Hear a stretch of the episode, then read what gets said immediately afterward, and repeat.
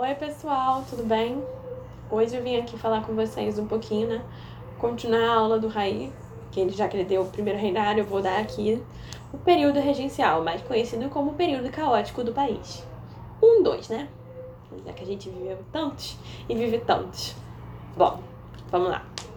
Para começar, todo mundo sabe, né? Dom Pedro meteu o pezinho, falou: Beijos, estou abdicando. É isso, valeu. É, tô abdicando pro meu filho. Mas vamos lembrar que meu filho tem 5 anos. É, foi mais ou menos isso que ele fez. Ele abdicou. Ele voltou para Portugal. E deixou aqui o filho dele, o Dom Pedro. O Dom Pedro que vai virar Dom Pedro II. Só que o Dom Pedro II ele tinha 5 aninhos. Tendo 5 aninhos, ninguém pode mandar em nada. Só que na Constituição de 1824, é, ela previa que se o rei metesse o pé tipo, abdicasse. Ou morresse, de qualquer forma ele também tá no pé, né? Para sempre. É, iria ficar no, no governo uma regência trina, caso o herdeiro fosse menor de idade, que é o caso, né? Herdeiro menor de idade. Toma aqui. Bom, para além disso, vamos lembrar, lá no primeiro reinado tinham dois partidos, o Partido Português e o Partido Brasileiro. O que, que acontece com esses partidos no período da regência? Eles mudam eles, alguns deles rompem e outros viram outras coisas. O Partido Português vai virar um partido restaurador.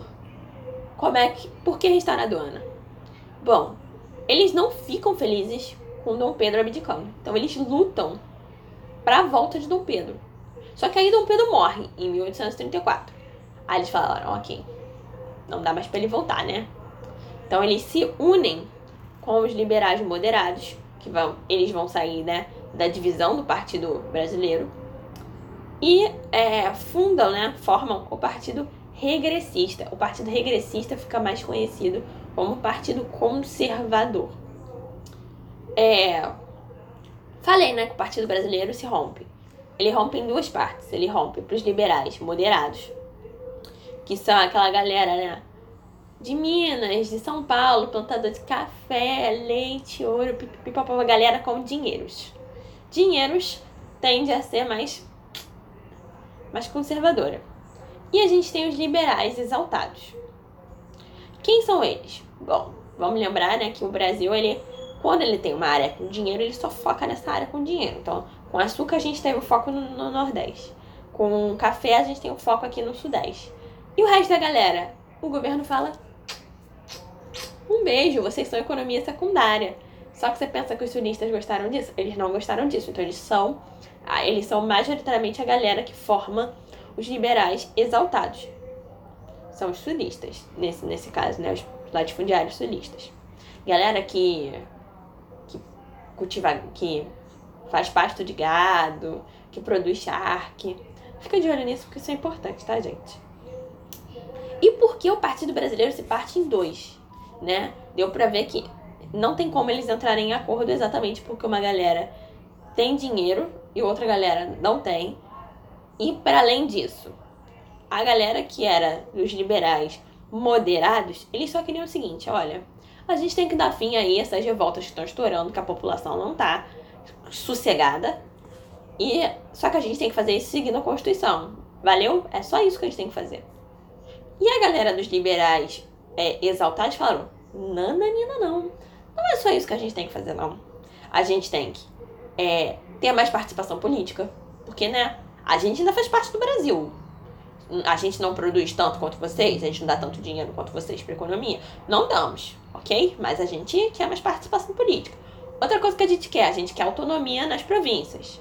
Porque ninguém aqui aguenta mais ficar recebendo ordem de um de um centro de poder que nem conhece, né, a, a singularidade de cada província.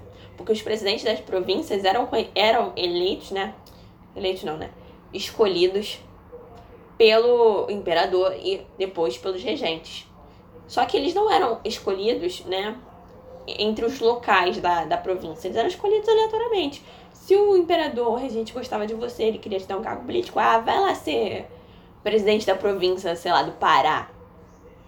Vai lá. Vai tranquilo. Só que você é do Rio de Janeiro. Você conhece o Pará? Não. Naquela época, não. Então, como é que você vai governar um lugar, vai administrar um lugar que simplesmente você não conhece, né? Cria uma dificuldade, tanto para a população local quanto para o governante. Eles também, né, a galera mais exaltada falou: a gente também quer dar fim ao Senado vitalício e ao poder moderador, porque esse poder moderador aí não tem como. Não tem como. O imperador não pode ter tanto poder assim. A gente já viu que deu errado na Revolução Francesa, a gente já viu que deu errado no período napoleônico, a gente não pode deixar alguém com tanto poder assim. Temos que dar uma segurada na galera, dar uma segurada aí no poder do, do imperador. E para além disso, eles queriam é, que os portugueses não influenciassem em nada na política brasileira. Então, se o antigo partido né, português virou partido regressista, é, o Partido Brasileiro ficou dividido entre essas duas áreas, mais representado aí pelos liberais exaltados, mas a gente tinha a frente ainda dos liberais moderados, é, mas obviamente virou um partido mais liberal. Já expliquei bonitinho a constituição desses partidos, porque são esses partidos que vão entrar em conflito e vão causar mais caos né, na política brasileira, deixando o país em, em um, clima de estabilidade maior ainda do que ele já se encontrava. Enfim, vamos lembrar que Dom Pedrinho, ou Pedrinho para os mais próximos, ele abdicou em abril. E em abril, a galera tá de férias, porque ainda tá calor, né? A galera só funciona trabalhando aqui num clima moderado. Como tá agora, chuvinha, frio, né? Frio com menos de 20 graus, né? Ou por volta ali, que a galera consegue sobreviver. Vamos lembrar que essa galera veio da Europa, não aguenta um calor de 40 graus na, na, na cabeça. Enfim, que, que, por que eu tô falando isso? Porque se a galera tá de férias. Obrigada, amado. É o fica em casa, mas tu tá fazendo pega na rua, né? Com a galera de férias, não tinha tantos deputados aqui para poder eleger a, os, os regentes, né? E o que, que, que se dá? A gente precisa ter alguém aqui para governar. Não dá para deixar o país em pura anarquia, senão a população vai matar todo mundo. É, o que, que eles fizeram então? Eles chamaram os deputados que estavam na capital, vamos lembrar que a capital é o Rio de Janeiro, é, que estavam na capital e falaram: olha, a gente precisa votar aqui numa regência para administrar agora. E depois a gente coloca mais gente. A gente vota de novo quando todo mundo estiver junto. E é isso. E aí se dá a primeira regência trina, é a regência trina provisória. Ela dura dois meses. Foi, foi lindo, Ana? Foi tranquilo? Foi um período ótimo? Não. Foi um período de caos. Como eu falei, aqui só vai ter caos. Hoje eu vim trazer a mensagem do caos. É... Enfim, passaram dois meses, né? A, as assembleias voltaram em maio. E aí passaram dois meses e aí em julho foi eleita, aí sim foi eleita, a regência trina permanente. Entre elas a gente tinha um cara, né? Um, um regente que era moderado, que era o Costa Carvalho. Ele era moderado e sulista. Então quebra meio aí o, o estigma de, de cada cada partido ali, né? É, a gente tem um exaltado, que é o Braulio Muniz, que é, além de ser exaltado, né, liberal exaltado, ele é do norte. E a gente tem o Francisco de Lima e Silva, que é, do, é ele é centrão. Então ele não tá nem para um lado nem para o outro, ele só quer ficar ali, só vai ficar ali administrando as tretas entre as pessoas. Por que a gente tem esses três, né, essas três vertentes no poder? Para tentar equilibrar é, o jogo político, tentar diminuir as instabilidades políticas, mas consegue isso? Não. A população fica feliz com isso? Também não. Então, no período entre a, a regência provisória e a regência é, permanente, foi um período de muita, muita, muita instabilidade. Mesmo a transição de um governo para outro foi de total instabilidade. Aí o que, que eles fazem? Bom, precisamos de alguém que seja super forte, que consiga ter pulso para é, criar leis para administrar essa galera.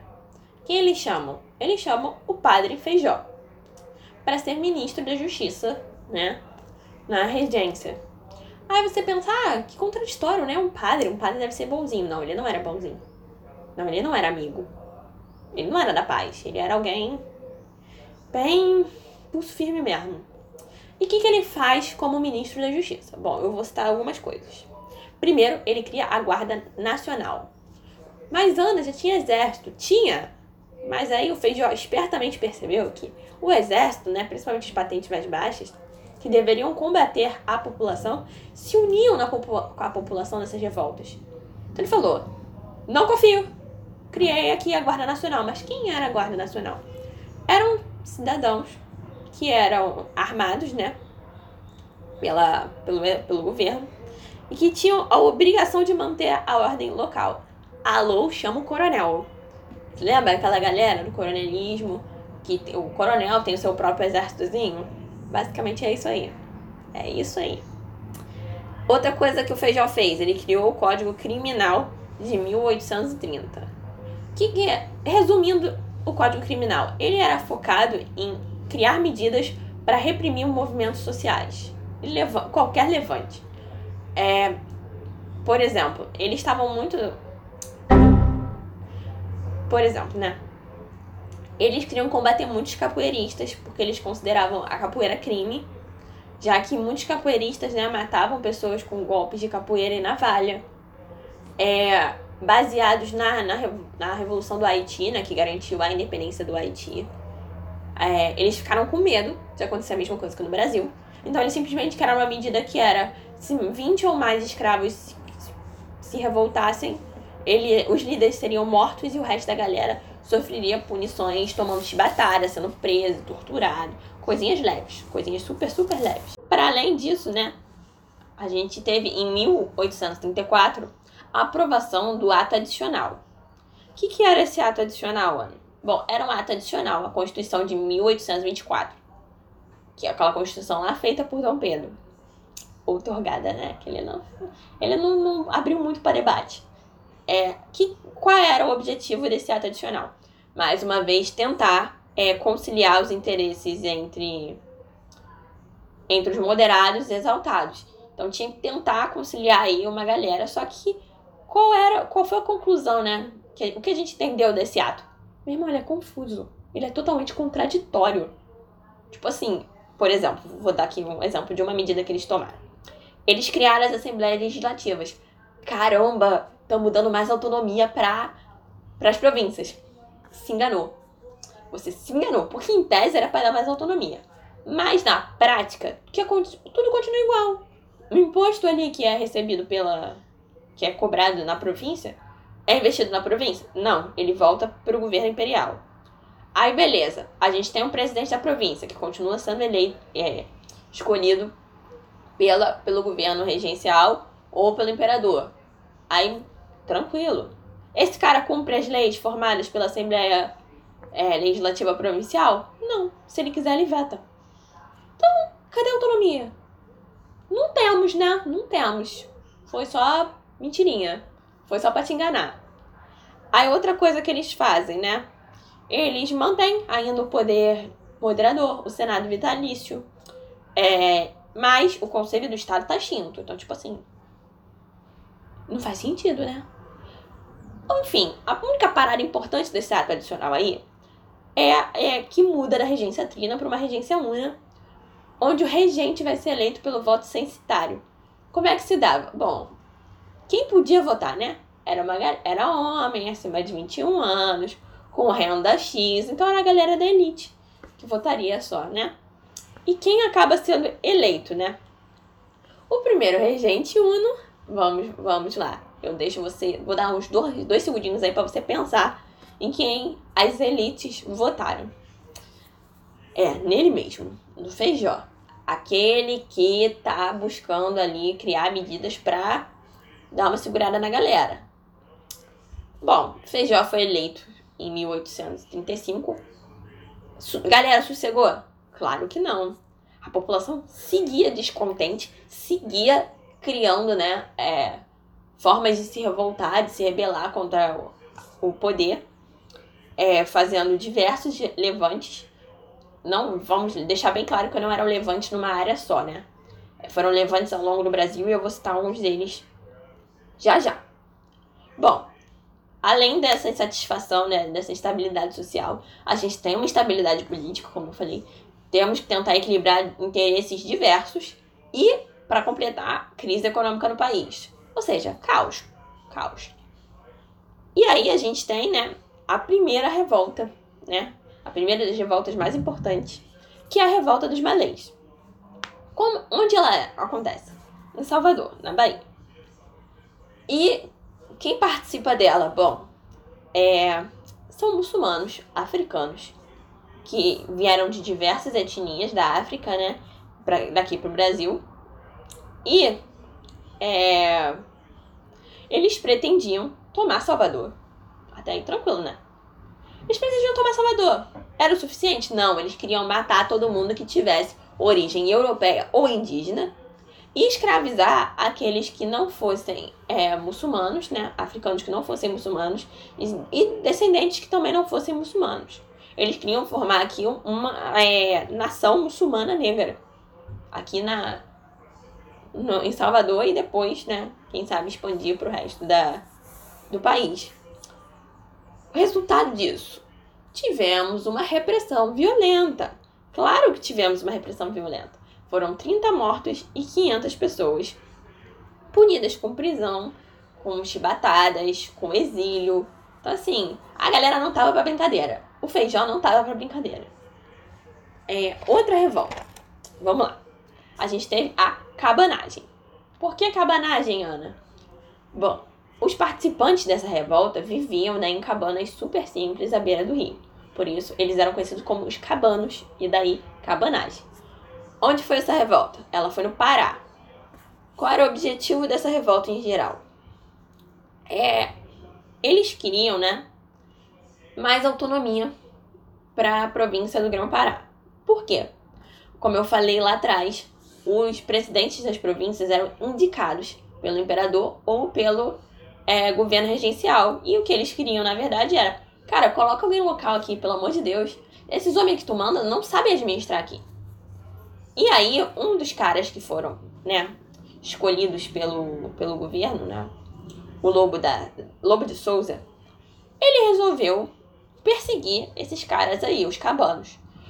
Isso silenciou o movimento? Claro que não. Isso fortaleceu o movimento. E aí, é, em 1835, os cabanos vão lá tomam Belém e, não satisfeitos com isso, eles executam o Lobo de Souza. Eles executam, eles matam. Aí o governo vai lá e coloca outro presidente da província e eles vão lá e matam de novo. para deixar bem claro, falando: não importa quem você coloca aqui, a gente vai executar. Até você colocar um dos nossos. Então a gente vai executar. Aí, beleza. Aí assume aí a presidência da província o Francisco Vinagre, que era um dos líderes do movimento da, da cabanagem. Ele conseguiu governar?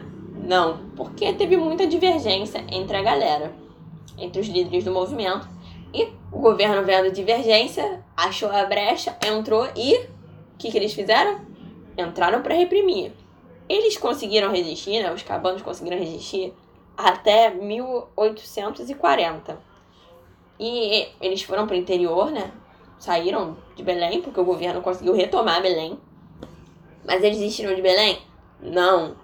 Aí quando eles tentam tomar Belém mais uma vez, o governo acaba com eles, acaba com o movimento. Ele mata muita gente, para ter noção, foi uma das revoltas que teve mais mortes. Teve 30 mil mortes, ou seja, 20% da população da província da época. Gente, 30 mil mortes é muita coisa. Muita coisa. A gente tá vendo aí coronavírus.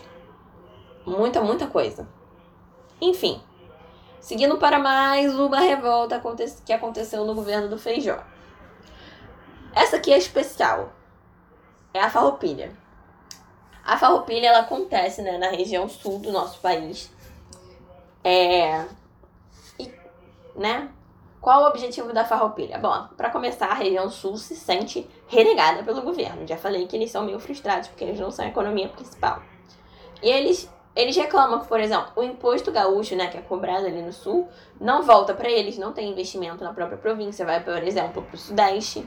E eles falam: não, não, não, não, a gente só não é a economia daqui que vocês pegam o dinheiro que é daqui, que a gente ganha dinheiro aqui, você investe lá no Sudeste. Outra coisa, você, governo, você cobra imposto, mais imposto sobre o meu produto, que ele é nacional, né? No caso, o produto do sul é o charque, a carne seca, do que o charque, né? É, argentino, uruguaio. Então, pô, isso não é justo, mano. Não é justo. Aí eu tô de saco cheio. Sinceramente, eu estou de saco cheio. E aí o sul, né? Começa esse levante, a galera do sul. O, o movimento, ele tinha desde gente de classe média, né? Mas ele era majoritariamente composto por estancieiros, que eram criadores de galhos, e, e pelos charqueadores, que eram produtores né, de carne seca. Enfim, como é que isso se deu aí? A gente tem o Bento Gonçalves aí, que era um, um char, charqueiro, eu acho. E a gente tem o Giuseppe Garibaldi, o mesmo Giuseppe Garibaldi que vai fazer a unificação lá da Itália. Ele, ele é ótimo. Aqui ele conheceu a Anitinha, Anitta Garibaldi. Eles casam e vão embora. Todo mundo vê a casa aqui das sete mulheres, pelo amor de Deus. Tem várias séries da Globo falando aí que tem aquele homem lindo, que eu esqueço o nome sempre, que fez o Giuseppe Garibaldi. Ele é lindo mesmo, esqueci o nome dele. Enfim, vocês vão entender a referência. É, se não entender, lança no Google, Casa das Sete Mulheres. É, voltando pra cá. Eles começam, né? O movimento começa em 1835, quando o, exército do Bento Gonçalves consegue tomar é, Porto Alegre e eles expulsam o presidente da República. Aí eles conseguem dominar o restante do Rio Grande do Sul, ou boa parte deles, e eles fundam a República Rio Grandense. Depois eles vão para Santa Catarina, conquistam Santa Catarina e fundam a República Juliana, segue, segue batalhando com o exército brasileiro. E eles continuam ganhando, continuam ganhando, continuam ganhando. Aí, em 1842, o, o, a galera aí do, do governo coloca o Barão de Caxias para comandar o exército. E aí, ele muda a estratégia do exército e faz a galera, né, conseguir, é, a galera do exército brasileiro conseguir retomar algumas terras. Aí a galera do, do movimento da farroupilha é, fica, putz, vamos ter que negociar aqui, né, agora paz. Porque eu não vou voltar atrás. Eu, eu sei o que eu quero, como eu quero. E a gente tá fazendo esse movimento durar bastante, durar sete anos, cara. Eles têm que nos ouvir. E aí eles vão para negociar a paz. Em tese, né, a farroupilha, ela é ganha pelos sulistas. Exatamente porque o governo cumpre, né, com tudo aquilo que eles queriam. É, então, vou ler aqui para vocês. É, eu sou do, do Exército da Farroupilha, eu sou aqui representante, sou Garibaldi, ou Humberto Gonçalves, como vocês quiserem. E nós queremos aqui que vocês aumentem a taxa sobre a importação do charque, que todos os nossos participantes da revolta sejam anistiados, ninguém tem que cumprir nada. É, eu quero que nossos oficiais da Farroupilha é, sejam admitidos no Exército Brasileiro e que todas as dívidas dessa república que a gente criou sejam perdoadas. Pode ser? O governo falou, tá bom. E por isso que essa revolta é considerada uma vitória dos revoltosos e não uma vitória do governo. Enfim, nesse meio tempo aí da farroupilha, a gente tem a renúncia do padre Feijó, porque ele fala: Eu não aguento esse tranco, meu irmão. É revolta aqui, revolta ali, revolta lá, não quero, não aguento. Esquece. Esquece, me esquece, não quero mais. E aí entra o Araújo Lima. O Araújo Lima é pior do que o Feijó, ele não está para diálogo, não está para conversa. Ele falou: Vou fazer ponto final. Ninguém aqui tem mais autonomia, então ele corta o ato adicional, ele cria uma lei também, né? Uma lei interpretativa do ato adicional, em 1840, que ele fala: acabou a autonomia de vocês. Se vocês achavam que tinha alguma autonomia, vocês não têm mais. Enfim. Aí você pensa: esse cara aí tem maior pulso forte. Não surgiram revoltas do governo dele. Pensou errado. Pensou completamente errado porque a gente ainda tem mais duas revoltas no governo dele. Uma delas é a Sabinada, que aconteceu em Salvador, novamente, em 1837, ou seja, entre o governo do, do Feijó e o, a, o Araújo Lima assumiu o poder. É, Por que sabe nada? Bom, o líder dela era um médico e jornalista chamado Fernando Sabino, por isso sabe nada. É, eles queriam, né, mais autonomia para a província. Mas como mais autonomia? Eles viraram lá para o governo e falaram assim: bom, então, já que né, a gente está no período regencial, vamos fazer o seguinte: vamos trocar um lero aqui. Enquanto o príncipe não assumir o poder, a gente fica aqui independente, uma província independente. Quando ele assumir o poder, a gente volta. E aí o governo falou: que? O que, que você está pensando, amor? Não. Simplesmente não. E como essa, essa revolta não teve adesão de escravos e gente, tipo, super importante com super dinheiro, diga-se de passagem, fazendeiros, é, essa revolta foi totalmente reprimida com, com força. Foi, foi para mostrar porque o Araújo Lima veio, entendeu?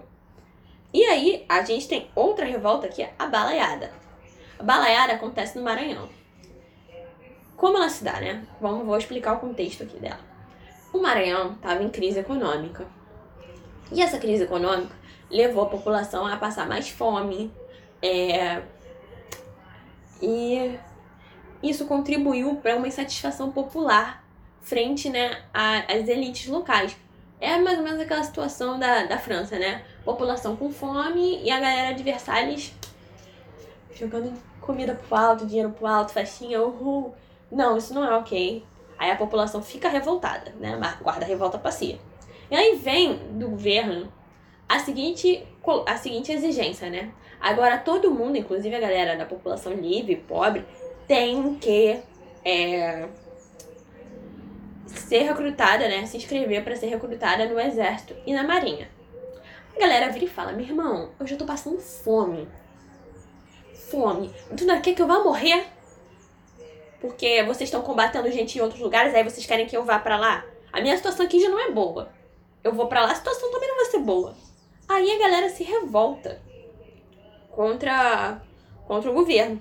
Só que acaba também com outra repressão violenta. Como deu para ver, o auge, né, desse momento, né, marca desse momento a repressão violenta. Enfim, né, essas foram as revoltas super importantes do período regencial.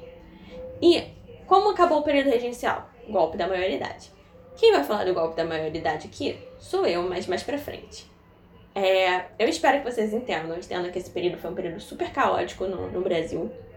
De novo, um, dois. É, e é isso, pessoal. Um beijo.